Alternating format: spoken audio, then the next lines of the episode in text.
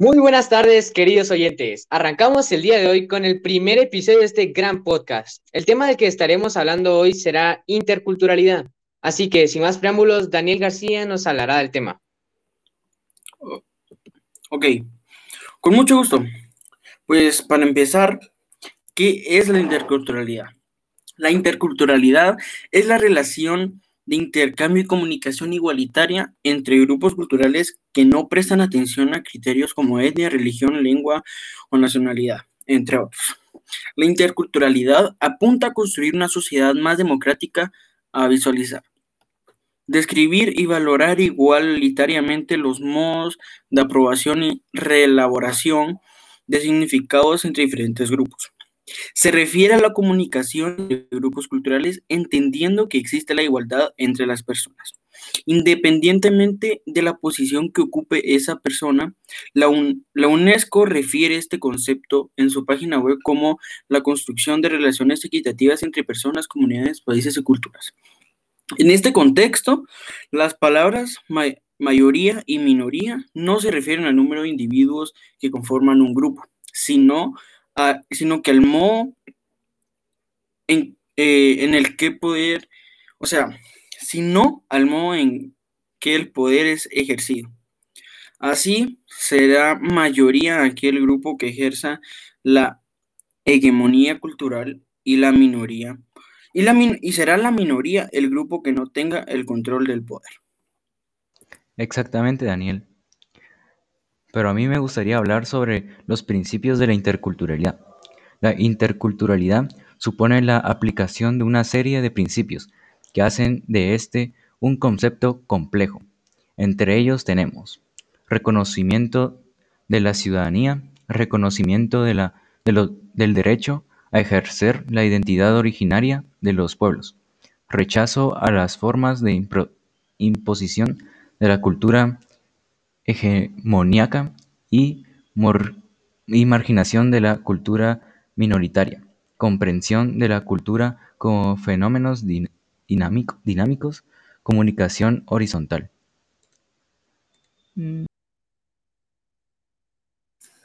Verdad, verdaderamente, aunque si hablamos de la interculturalidad, tenemos que hablar de sus etapas, ya que la interculturalidad debe seguir unas etapas para que logre su objetivo.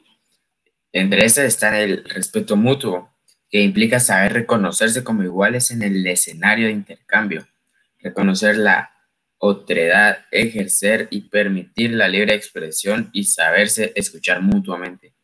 O el diálogo horizontal, que supone generar relaciones con igualdad de oportunidades.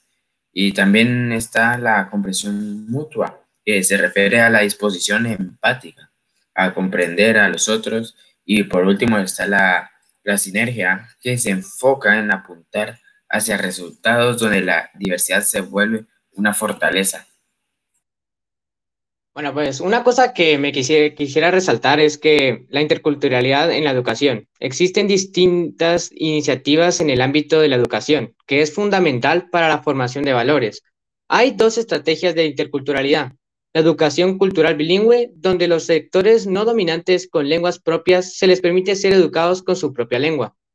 Rediseño transversal de políticas públicas para la educación, que impliquen revisión de los contenidos, planes educativos, formación docente, cultura escolar desde un enfoque cultural.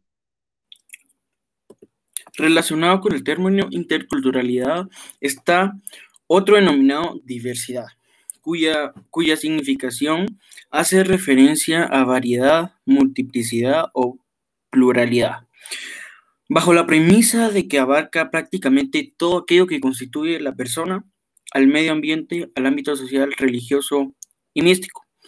A la lectura de los astros, inclusive, estos conceptos no son únicos por cuanto existen otros más complejos que deben ser discutidos sin que necesariamente lleguen a acuerdos como el idioma. Característica cultural que sirve de medio de comunicación incluyendo los códigos, variedades dialectales y otras características propias del ámbito lingüístico. El ámbito de las normas no está extendo del debate del término interculturalidad y puede ser entendido como un medio político legal que permite vivir entre diferentes ámbitos verdaderamente democráticos en los cuales los valores humanos son el fundamento imprescindible de gobiernos y estados, donde el liderazgo propendará al entendimiento. La participación para la dinamicidad será uno de los móviles más importantes para convivir. La organización como el conducto a través del cual se pueda relacionar entre partes. Las habilidades en la resolución de conflictos sean medios para acordar y desintir. La interculturalidad es realmente el mejor ámbito para construir sistemas democráticos de verdadera significación, en el que exista la inclusión de diferentes que, les permita debatir y deliberar, donde las minorías no solo sean un número o un conglomerado de personas que por ser diferentes son excluidas y al contrario sean tomadas en cuenta. La interculturalidad se inscribe en este esfuerzo. Tal contacto e intercambio no deben ser pensados simplemente en términos étnicos, sino a partir de la relación, comunicación y aprendizaje permanentes entre personas, grupos, conocimientos, valores, tradiciones, lógicas y racionalidades distintas, orientadas a generar, construir y proporcionar un respeto mutuo y un desarrollo pleno de las capacidades de los individuos y colectivos, por encima de sus diferentes culturales, diferencias culturales y sociales. En sí, la interculturalidad intenta romper con la historia hegemónica de tina, tina cultura dominante y otra subordinadas, y, de esa manera, reforzar las identidades tradicionales excluidas para construir, tanto en la vida cotidiana como en, la, en las instituciones sociales, un convivir de respeto y y legitimidad entre todos los grupos de la sociedad.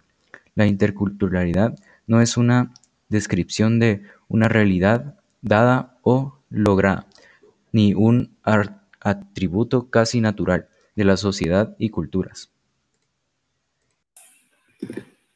Aunque también tenemos que tener en cuenta que frecuentemente los términos inter, intermulti y pluriculturalidad son usados como sinónimos y por ende un primer paso que es necesario es aclarar el significado de la interculturalidad.